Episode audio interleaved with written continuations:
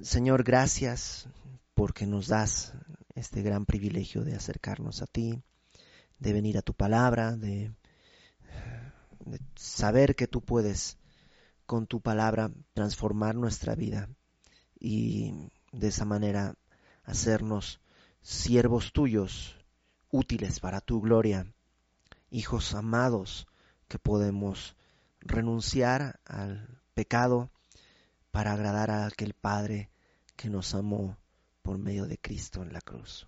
Gracias Señor por este tiempo, nos ponemos en tus manos, que tu Espíritu Santo nos hable en el nombre de Jesús. Amén. Efesios, déjenme recordarles que esta carta no comienza en el capítulo 6, ni siquiera en el capítulo 5 o en el capítulo 4. Comienza, aunque algunos no lo, no lo puedan ver, comienza en el capítulo 1. ¿Esto qué quiere decir?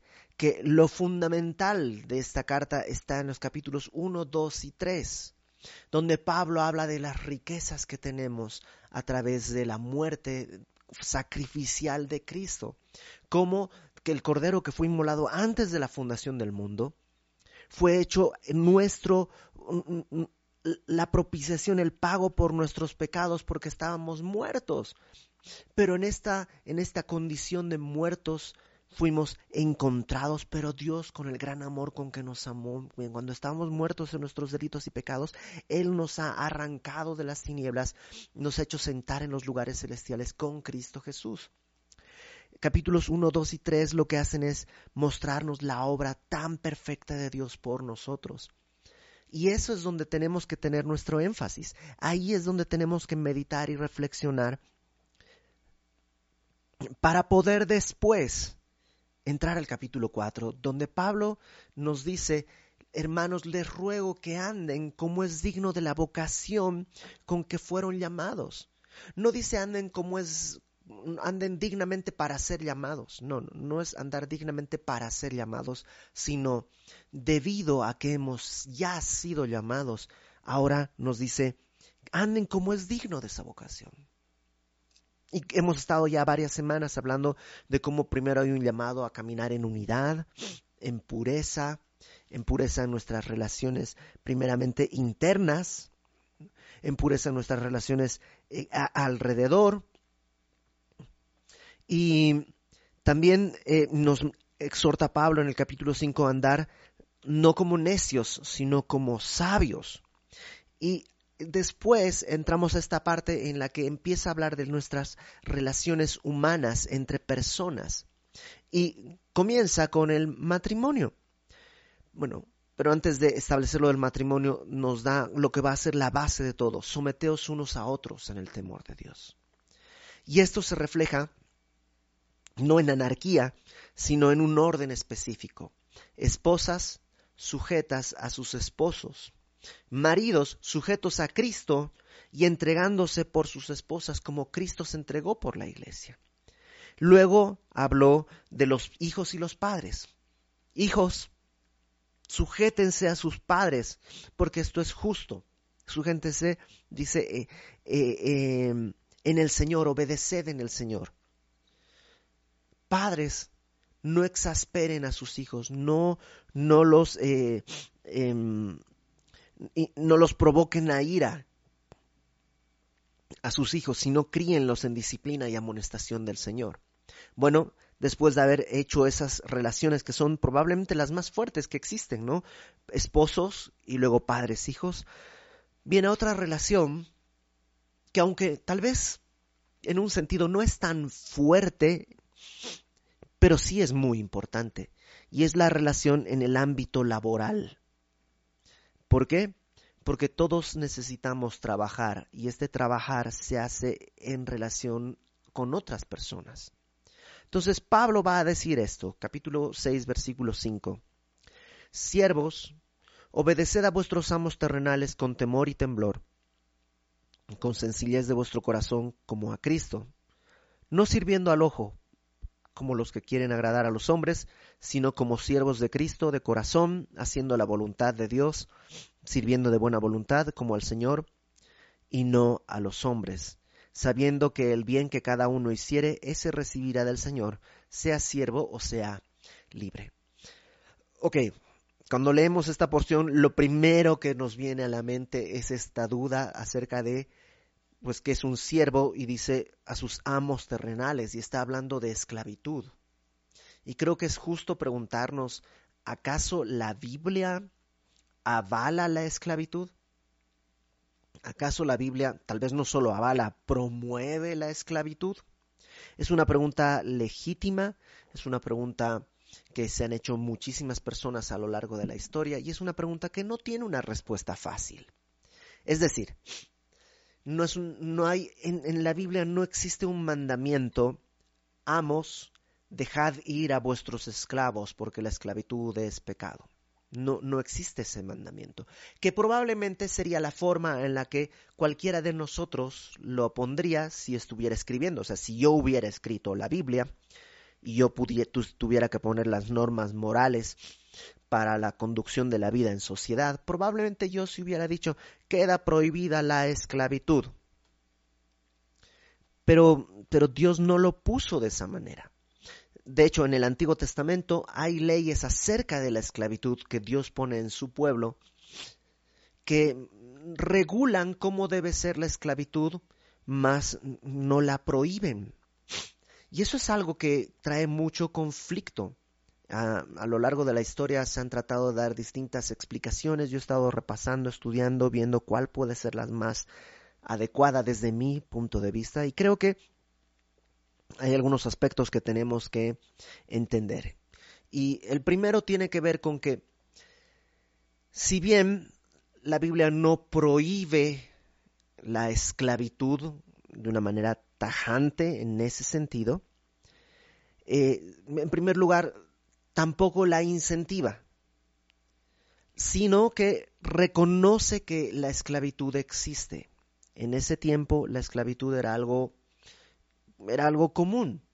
Ahora, también hay que entender que la esclavitud como el día de hoy la entendemos no es la misma forma de esclavitud que existía en aquella época nosotros tenemos en mente cuando hablamos de esclavitud eh, muy presente esta esclavitud racial, en la que se habla de una raza que se impone superiormente a la otra, la somete e incluso desconoce su estatus humano. Por años, todo lo que fue la trata de esclavos eh, tenía que ver con la superioridad de una raza sobre otra. En el tiempo en el que los escritos bíblicos no es un asunto racial, es decir, no es que se permite la esclavitud de ciertas razas, sino que más bien es como una especie de clase social. Había esclavos judíos dentro del mismo pueblo judío, había esclavos de otras naciones que eran a lo mejor prisioneros de guerra, eh, o había incluso esclavos que eran se vendían ellos como esclavos por cuestiones de deudas. Entonces la esclavitud no era como posteriormente pues es, está en, nuestro, en, nuestra mente esta esclavitud clásica de sobre todo la raza negra eh, no era necesariamente así. Eh, otro aspecto importante para poder entender por qué la Biblia no lo condena es que la Biblia no busca hacer un cambio social como su propósito.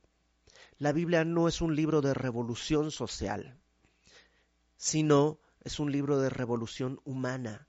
Es decir, Dios no escribió este libro como manual revolucionario para voltear la sociedad y voltear la tortilla y ahora el proletariado y un discurso así, sino que Dios escribió este libro para que nosotros de manera individual entendamos qué tan pecaminosos somos nosotros mismos, quien quiera que seamos, hombres, mujeres, niños, jóvenes, viejos, eh, siervos o libres, educados o sin educación. Nosotros debemos comprender de manera individual nuestra condición de pecado la provisión de Dios en su misericordia a través de Cristo, la salvación por fe a través de su sacrificio y entonces vivir una transformación de adentro hacia afuera. Digámoslo de esta manera. Podríamos establecer un régimen en el que la esclavitud se prohíba, pero eso no, no cumpliría el propósito de la Biblia. El propósito de la Biblia es hacer a cada hombre salvo, que todos los hombres vengan al conocimiento de la misericordia, de la gracia, que sean salvos. Pero si cada hombre, cada persona conociera el Evangelio, entonces la esclavitud se terminaría de manera natural, no como una imposición. No sé si, si me explico. Entonces, sí, la Biblia no, no prohíbe de manera social, pero sí definitivamente eh, al transformar a las personas modifica cómo se van a llevar estas relaciones. Es decir, podría ser que haya un esclavo y un amo, y ambos conocen el Evangelio, y los años que siguen después de su conversión podrían seguir siendo amo y esclavo, pero su relación ha cambiado.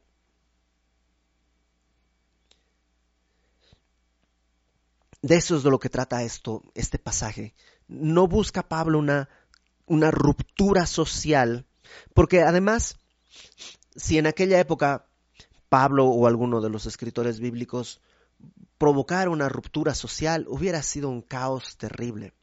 Dice William Barclay que en, el tiempo de Pablo habría en el Imperio Romano unos 60 millones de esclavos. Si, de, un, momento para otro se, prohibiera la esclavitud de alguna manera, generaría un caos tal, muchísimas personas no tendrían eh, ni, para comer. Y estoy hablando de esclavos, que ellos vivían en casas de, sus amos, que tenían comida y tenían casa y tenían familias ahí. Eh, y pues de pronto estarían desempleados y no, no tendrían ni para comer, hubiera habido un, caos social muy importante.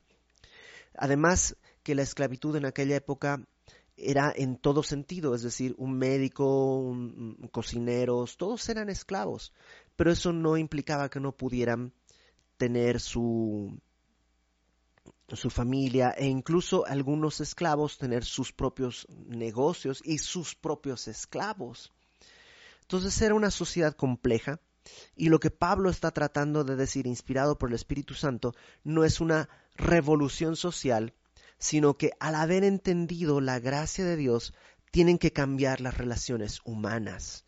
No importa si estamos hablando de siervo, esclavo, perdón, amo, esclavo, esposo, esposa, padres, hijos, eso ha sido transformado por Cristo, aunque se mantengan todavía ese tipo de, interacciones sociales. Entonces, vamos a vamos leyendo y poco a poco vamos a ir viendo el pensamiento de Pablo de una manera más global, no solo en esta carta. Dice versículo 5. Siervos, estos son los esclavos, obedeced a vuestros amos terrenales con temor y temblor. Y es un patrón que ha estado Pablo diciendo. Primero te dice el qué. ¿Qué tienes que hacer? Obedecer a tus amos terrenales. O sea, pues si te pide que hagas algo, hazlo. Y hay una manera de hacerlo, dice con temor y temblor. Esta frase temor y temblor es una expresión que quiere decir con respeto, considerando al otro como autoridad sobre ti mismo. Em, también quiere decir como con, con presteza, con, con, eh, con hacerlo diligentemente. Eh, el día de hoy creo que es justo y correcto establecer que esta relación siervo-amo, hacerla como paralelo el día de hoy a nuestra relación empleador-empleado, empleado-empleador. Y el día de hoy podríamos decir, si tú eres empleado en alguna empresa, obedece a tu jefe y hazlo con reverencia, con temor y con temblor. Eh, dice después, con sencillez de vuestro corazón. Esto de con sencillez habla, es como un papel que, que no está doblado.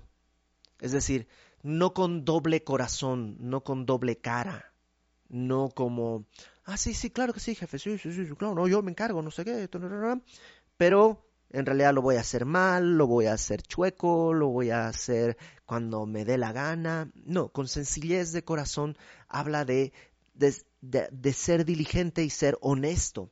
De hecho, al final de, esa, de este versículo dice ahí, como a Cristo. Y esto marca algo muy importante.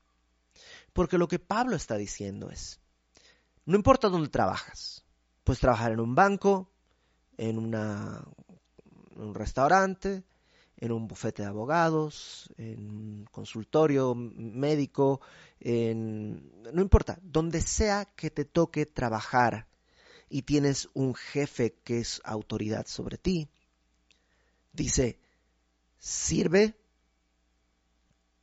con temor, con temblor, con reverencia, con sencillez de corazón, y ahí dice, como a Cristo. O sea que tu trabajo es una oportunidad de adorar a Dios. Tu trabajo, el que sea, es una gran oportunidad de adorar a Dios. Y esto es bien importante porque yo trabajo para la iglesia. Y en un sentido es muy fácil decir que mi trabajo es para Dios. Porque, pues, trabajo de por sí con cosas sagradas, con la Biblia, con personas. Ayer estaba hablando con una persona, con una consejería.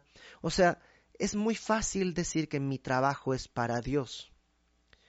Pero en realidad cualquier trabajo que hagamos es para Dios. No importa dónde estás. Cuando entras al trabajo estás entrando en un lugar sagrado, en un lugar en el que puedes honrar a Dios tanto como cuando un pastor abre la palabra y da un sermón. A lo mejor tu tarea es llenar unos formularios, atender a algunas personas, recibir unos trámites. Hacerlo como para Cristo, hacerlo como para el Señor, aun si tu jefe se parece muy poquito a Cristo. Porque a lo mejor sí, tu jefe no tiene nada que ver con Cristo. Eh, es un gran privilegio. El trabajo, creo que lo decíamos hace algunas semanas, pero el trabajo es una de las pocas cosas que quedan del mundo antes del pecado. Cuando Dios creó todo y era perfecto, le dio al hombre la tarea de trabajar y de labrar el huerto. Después que entró el pecado y que destrozó la creación y que la creación entera vino en maldición, se destruyeron muchas cosas.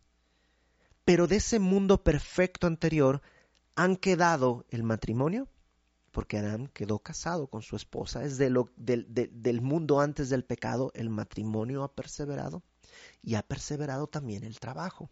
El trabajo es una gran oportunidad para adorar a Dios.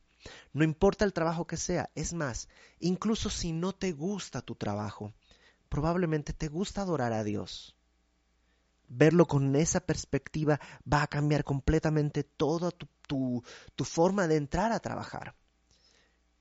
Eh, hay muchos lugares a los que es difícil llegar. Hay, eh, no sé, hay gente que nunca va a ir a una iglesia. Y nunca iría a ninguna iglesia. Y menos le va a poner play a un video por internet pero sí tiene que ir al dentista. Sí tiene que ir a hacer un trámite a gobernación, sí tiene que ir a comprar unas frutas a la verdulería, sí tiene que ir a em, comprar al tianguis, o sea, nunca van a llegar tal vez a una institución eclesiástica, la iglesia, pero tienen que llegar a algún lado en el que tú estás o al revés. a lo mejor es imposible que yo llegue como pastor a algún espacio, pero tú sí, como doctor, como abogado, como ingeniero, como obrero, como electricista, tú vas a poder llegar. Y, Dios quiere que veas que esa obra es una obra para el Señor tan importante como la que hace un pastor cuando predica la palabra. De hecho, fíjate en el versículo 6, es tan importante que dice, no sirviendo al ojo como los que quieren agradar a los hombres, sino como siervos de Cristo. Tu trabajo no es algo que tú tienes que hacer para satisfacer el ojo humano. Mientras me vea mi jefe lo hago, cuando no me ve pues no importa. No, sino que dice que es como para Cristo, como si fueras su siervo, no para agradar a los hombres. Y al final del versículo 6 dice, de corazón haciendo la voluntad de Dios. De corazón habla de que no es algo mecánico. Aunque tu tarea fuese mecánica, ¿no? Ponte que tienes que ensamblar algo, eso es algo mecánico. Y no está mal hacerlo mecánicamente. Pero el ir al trabajar no tiene que ser mecánico, tienes que ir yendo de corazón a, trabajar pensando que esto es lo que Dios te está encargando. Yo, no sé, me pongo a pensar, eh, cuando llegué a México comencé a asistir a una escuela que se llama SCAM, una escuela de música. Y mi maestro de armonía, eh,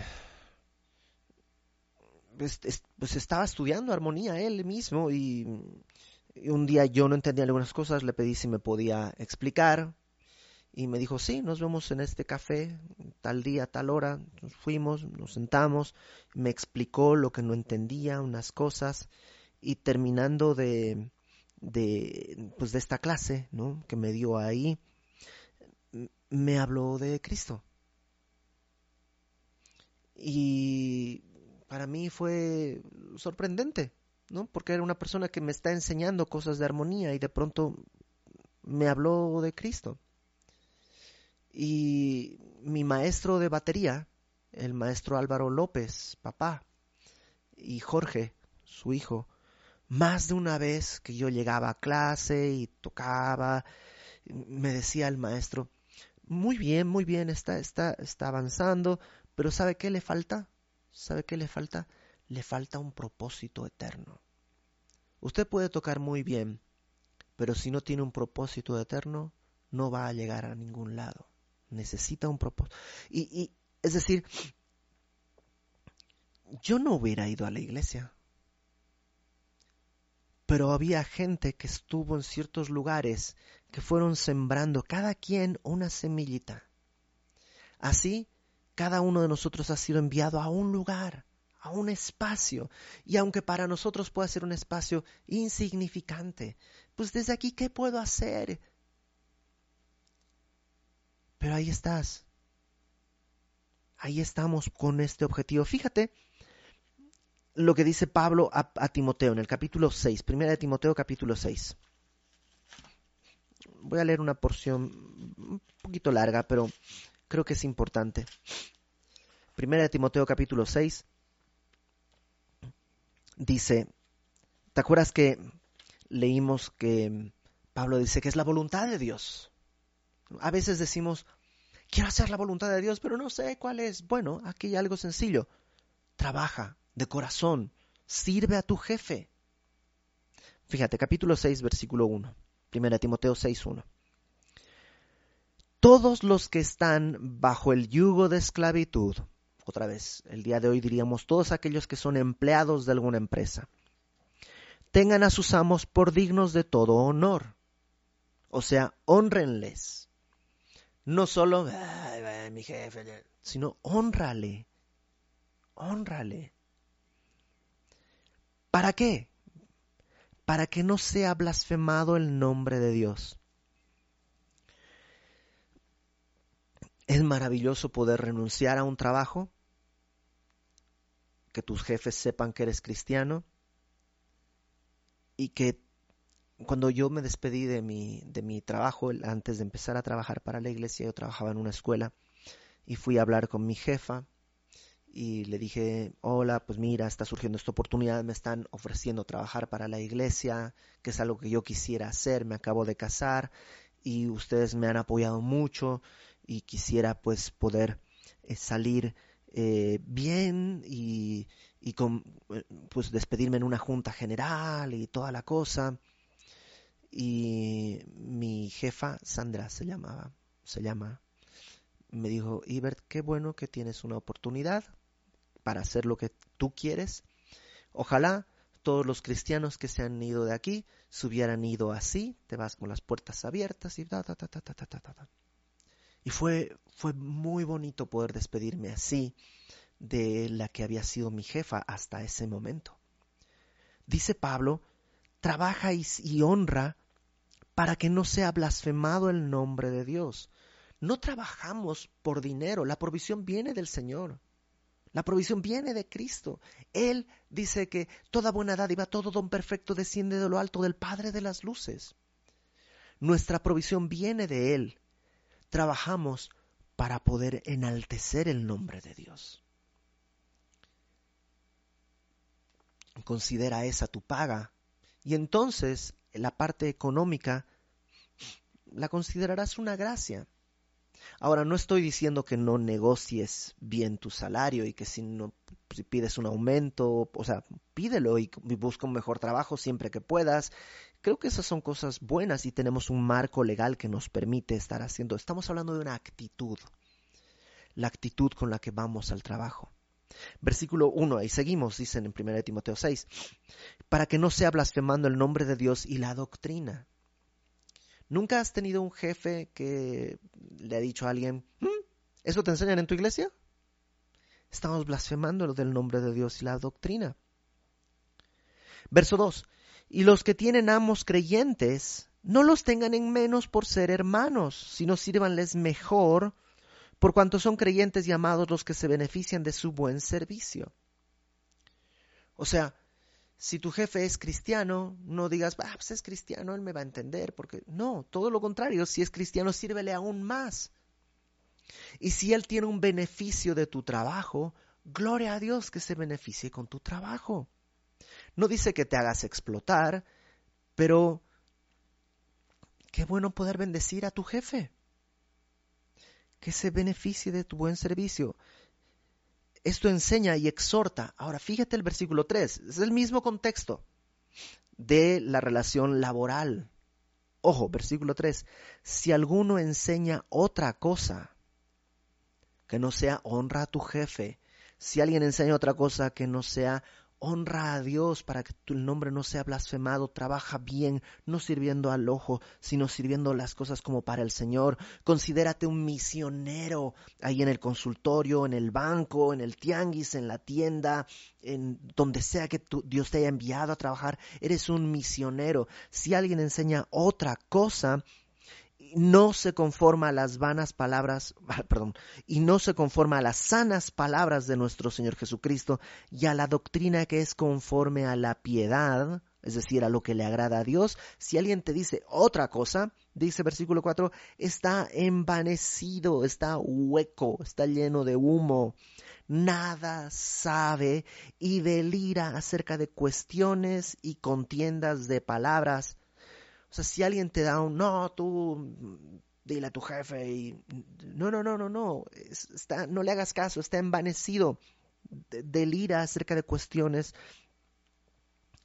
y contiendas de palabras de las cuales nacen envidias, pleitos, blasfemias, malas sospechas, disputas necias de hombres corruptos de entendimiento y privados de la verdad, que toman la piedad como fuente de ganancia para ellos la piedad, lo que agrada a Dios, eso no es la ganancia, es la fuente de ganancia. Dice Pablo, apártate de los tales. Pero gran ganancia es la piedad. ¿Qué es la piedad? Agradar a Dios. Y agradar a Dios, dice Pablo, es gran ganancia, acompañada de contentamiento, de estar satisfecho. Es decir, si en tu trabajo tú ganas 100 pesos, ¿busca un mejor trabajo que ganes 200? Sí. Pero mientras viene ese momento, ¿sabes qué? Siéntete satisfecho con los 100 pesos. Pídele a Dios que te ayude a administrar los 100 pesos, que multiplique los 100 pesos. Ten contentamiento. No, no quiere decir que tengas apatía. No, busca un mejor trabajo, busca prepararte más, conseguir un mejor trabajo. Trabaja suficientemente bien como para poder pedir un aumento. Todo eso es correcto y está bien, pero no desde la insatisfacción, porque eso es ingratitud, sino desde la satisfacción, desde la piedad, sabiendo que agradas a Dios trabajando bien para tu jefe.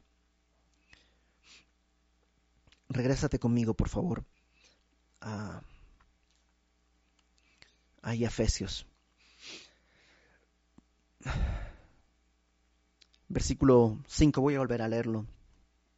Siervos, obedeced a vuestros amos terrenales con temor y temblor, con sencillez de vuestro corazón como a Cristo, no sirviendo al ojo como los que quieren agradar a los hombres, sino como siervos de Cristo, de corazón haciendo la voluntad de Dios, sirviendo de buena voluntad como al Señor y no a los hombres, sabiendo, y aquí está la clave, esto tienes que saber, tienes que, mm, y, y sabiendo es algo que es constante, sabiendo que el bien que cada uno hiciere, ese recibirá del Señor, sea siervo o sea libre. O sea, de la manera en la que tú estás tratando a tu jefe, eso es lo que tú vas a recibir. Estás honrando a tu jefe, recibirás honra. Estás sirviendo de corazón, pues recibirás eso también. O sea, Pablo al final dice, te conviene, te conviene servir bien. El día de hoy este discurso es completamente fuera de lugar. El día de hoy la gente te va a decir, no, tú no te tienes que dejar y tú tienes que pelear, porque tú tienes que... Pablo dice, ok, eres siervo, obedece, porque ese es tu rol. ¿Estás trabajando en una empresa? Obedece, trabaja bien. Si tú quieres salirte de esa empresa y poner tu propia empresa, también está bien, pero mientras estés trabajando como parte del personal, obedece a tu jefe. ¿Te imaginas si todas las personas de la sociedad, así como todos los esposos se entregaran por sus esposas, las mujeres se sujetaran a sus maridos, los hijos obedecieran a los padres, los padres no exasperaran ni provocaran ir a sus hijos, y los trabajadores estuvieran sujetos a sus jefes. ¿Te imaginas cómo sería la sociedad? Por supuesto, hay un límite en la obediencia, que es el mismo límite que hemos estado hablando desde el principio. Si tu jefe te pide que peques, si tu jefe te pide que hagas algo ilegal, entonces no estás llamado a obedecerle, incluso tal vez a denunciarle. Pero en condiciones normales, obedece, confía en el Señor. Ahora, falta el otro lado de la moneda, versículo 9. Vosotros amos, ahora le habla a los amos, la gente que tiene esclavos. Y fíjate lo que dice, y esto es revolucionario. Haced con ellos lo mismo. ¿Qué es lo mismo? Servir con honra, eh, haciendo el bien para los, para, para los esclavos. O sea, en, en la cultura romana, el, amo era dueño y señor del esclavo. Y Pablo lo que le dice es, bueno, sí, no estamos rompiendo, haciendo una ruptura social, pero sí hay algo interno. Tú ahora que eres el amo, tienes que ver a tu siervo como superior a ti mismo. Tienes que servirle. Tienes que, así como eh, no, no, estoy diciendo que el amo ahora tiene que obedecer al esclavo, porque eso sería pues voltear las cosas, no funcionaría. Sería como que un hijo tiene que mandar a su papá. No. No está hablando de eso, sino que tiene que haber esta actitud de honra, de cuidado, de afecto. Pablo le explica esto a Filemón, si me acompañas a la carta a Filemón. La carta a Filemón es una carta este, pequeñita, pequeñita, que está eh, en nuestras Biblias y que en muchos casos incluso se, se traspapela. Yo recuerdo la vez que un, amigo dijo, vamos a leer Filemón. Yo como que pues ya había leído mucho de la Biblia, según yo, pero no, no la había visto nunca. Y en, en la carta de Pablo a Filemón es una carta muy personal. Es una carta que Pablo le escribe a Filemón acerca de un personaje en común, Onésimo. Onésimo era esclavo de Filemón y había escapado. Pero había escapado y, y, y, en su huida, en algún momento de este esclavo fugitivo, se topa con Pablo. Y Pablo le predica el Evangelio. Y este Onésimo cree en el Evangelio. Y ahora Pablo envía a Onésimo de regreso a Filemón. Le dice esto, no puedes romper el orden social, tú eres su esclavo, tienes que estar ahí. Entonces debes regresar. Y Onésimo está dispuesto a regresar con su amo, con Filemón. Pero Pablo le escribe esta carta a Filemón. Y fíjate lo que dice, versículo 15 del único capítulo que tiene Filemón. Mm, mira, versículo 13. Dice Pablo, eh, yo quisiera retenerle conmigo a Onésimo para que en lugar tuyo me sirviese mis prisiones por el Evangelio. Pero nada quise hacer sin tu consentimiento para que tu favor no fuese como de necesidad, sino voluntario. O sea, es tu esclavo, podría decirle quédate conmigo, yo luego hablo con Filemón, pero dice, no, no, no, lo envío a ti porque no quiero hacer algo inadecuado, es tu siervo, es tuyo, entonces lo estoy enviando a ti.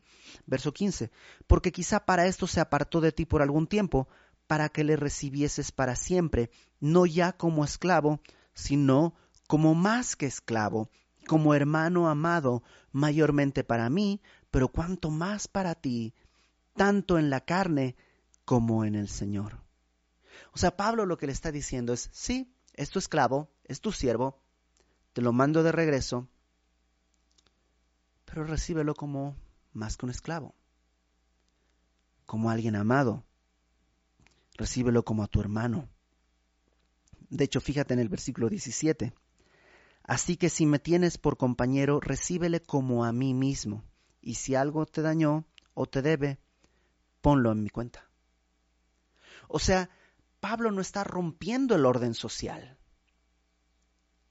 pero a la vez está siendo transformado todo. Y Filemón está recibiendo a su siervo, al que había huido, ahora regresa Onésimo como siervo, porque es un siervo, pero es recibido como un hermano. Entonces, cuando Pablo está diciendo, amos, ustedes hagan lo mismo, es, es esa misma idea. No es una ruptura en la sociedad, un cambio revolucionario socialmente, pero a la vez sí, pero desde adentro. Ya ahora los amos, dice, trabajan con tus siervos, siguen siendo tus siervos, pero haz con ellos lo mismo, dejando las amenazas. Las amenazas son una manera de tener el control, pero son una manera carnal. Se deja las amenazas, sabiendo, otra vez la palabra está sabiendo, algo constante, algo que tienes que recordar, que el Señor de ellos y vuestro está en los cielos. Ojo, Él es tu siervo. Tú eres su amo, sí. Pero su Dios y tu Dios es el mismo. Y al final dice, y el, para Él, para Dios, no hay acepción de personas. Dios no ve, ah, esta es una oración de un amo, le voy a prestar atención. Este es de esclavo, ah, bueno, no, esta no tanto. Dios no hace acepción de personas. Entonces, ¿qué es lo que Pablo está queriendo decir? que en esta nueva dinámica social no estamos llamados a una revolución carnal externa, sino una revolución interior, en la que si tú estás trabajando para alguien, puedas trabajar como un acto de adoración a Dios. Y si tú estás, tienes empleados a tu cargo, no te enseñoreas de ellos como si fueran tus objetos que trabajan para ti, sino que sabes que trabajan para el Señor. ¿Cómo tratarías a alguien que está sirviendo a Dios? Sírveles, pero como personas, con amor, con temblor, sírveles eh, no con amenazas, sabiendo que sobre ti hay una autoridad, la misma que tienen ellos sobre su cabeza, que es el mismo Dios. Fíjate como Pedro, y ya vamos a acabar con esto, Pedro escribe algo semejante, para que no pensemos que esta era la idea de Pablo nada más. Primera de Pedro, capítulo 2, versículo 18. Pedro escribe esto.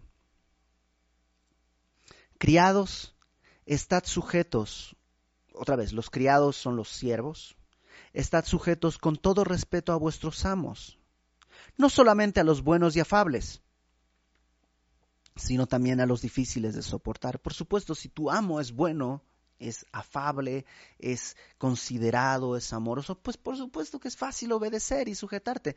Pero lo difícil es cuando más bien es difícil de soportar. Pero eso no cambia tu tarea. Obedécele. Versículo 19. Porque esto merece aprobación si alguno a causa de la conciencia delante de Dios sufre molestias padeciendo injustamente. O sea, si te trata mal tu jefe, pero has cumplido todo lo que es correcto, dice Pedro, está bien, estás honrando a Dios. Pues qué gloria es si pecando sois abofeteados y lo soportáis. O sea, si te descuentan porque llegas tarde, si te corren del trabajo porque no haces bien las cosas, ah, estoy padeciendo por Cristo. No, nomás es la consecuencia de ser un mal trabajador. Dice Pablo, en cambio, si es que, perdón, Pedro, si es que esto es por, por injusticia, estás glorificando a Dios. Si haciendo lo bueno sufrís y lo soportáis, esto ciertamente es aprobado delante de Dios.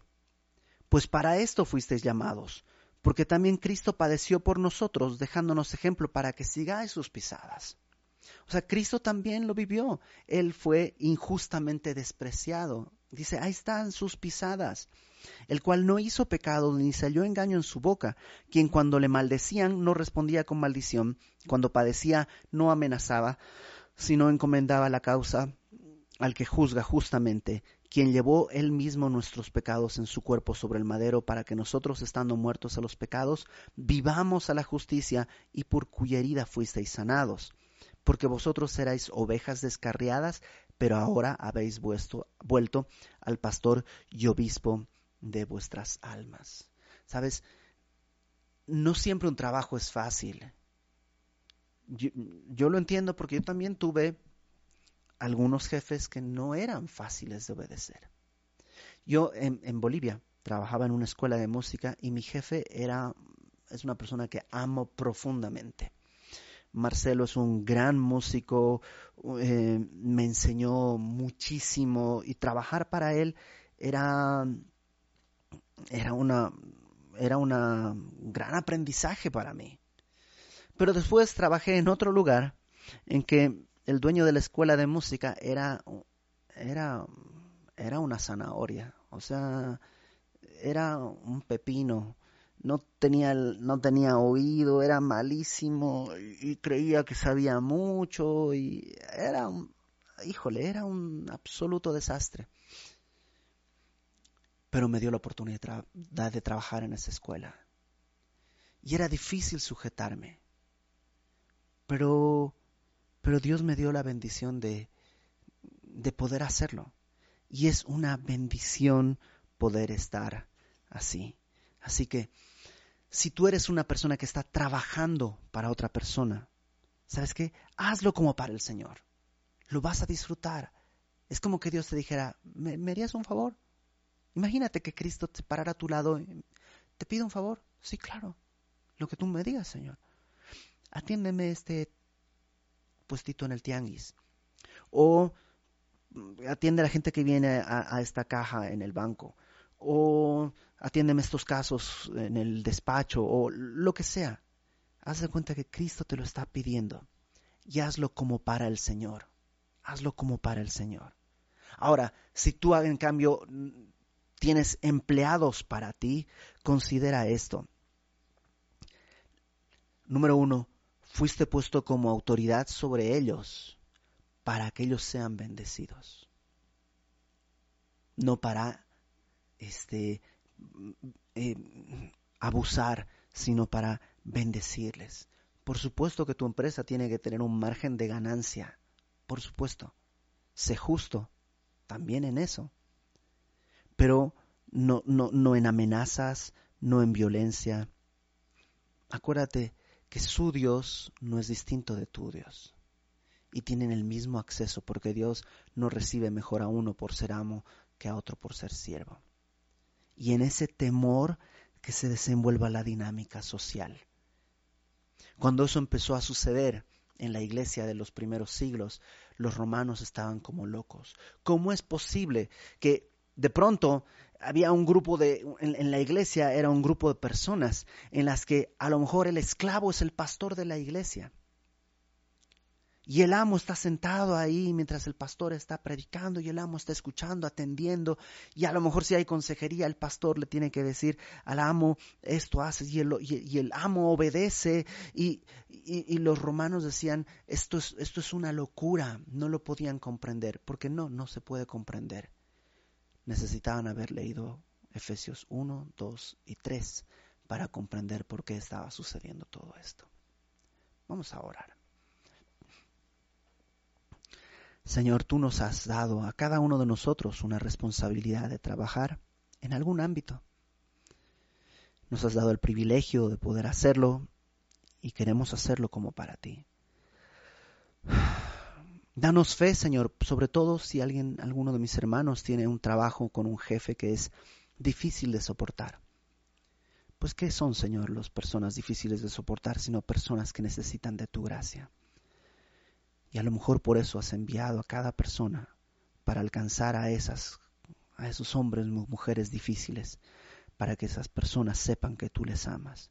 Dale, Señor, a cada uno de mis hermanos una porción especial de tu espíritu para poder hacer las cosas de manera en que tú eres glorificado y que todos puedan ver que bajo tu dirección y bajo tu espíritu las cosas funcionan de otra manera y que de esa forma tú seas exaltado. También te rogamos, Señor, si alguien aquí tiene empleados a su cargo, que pueda ejercer su función de jefe con temor, con temblor, para honrarte a ti, como si fueran, Señor, atendiendo a tus hijos, a tus siervos, y que de esa manera tú también seas glorificado. Trae esta revolución para terminar con tantas injusticias, pero no una revolución externa e impuesta por la carne, sino transformando uno a uno la vida de cada persona, Señor. Te lo pedimos sabiendo que ese es tu deseo y por tanto pedimos conforme a tu voluntad y tú lo llevarás a cabo en tu tiempo perfecto. Mientras tanto, ayúdanos a honrarte donde nos envíes, como empleados o empleadores, y que sea así para tu gloria. En el nombre de Jesús, Señor. Amén.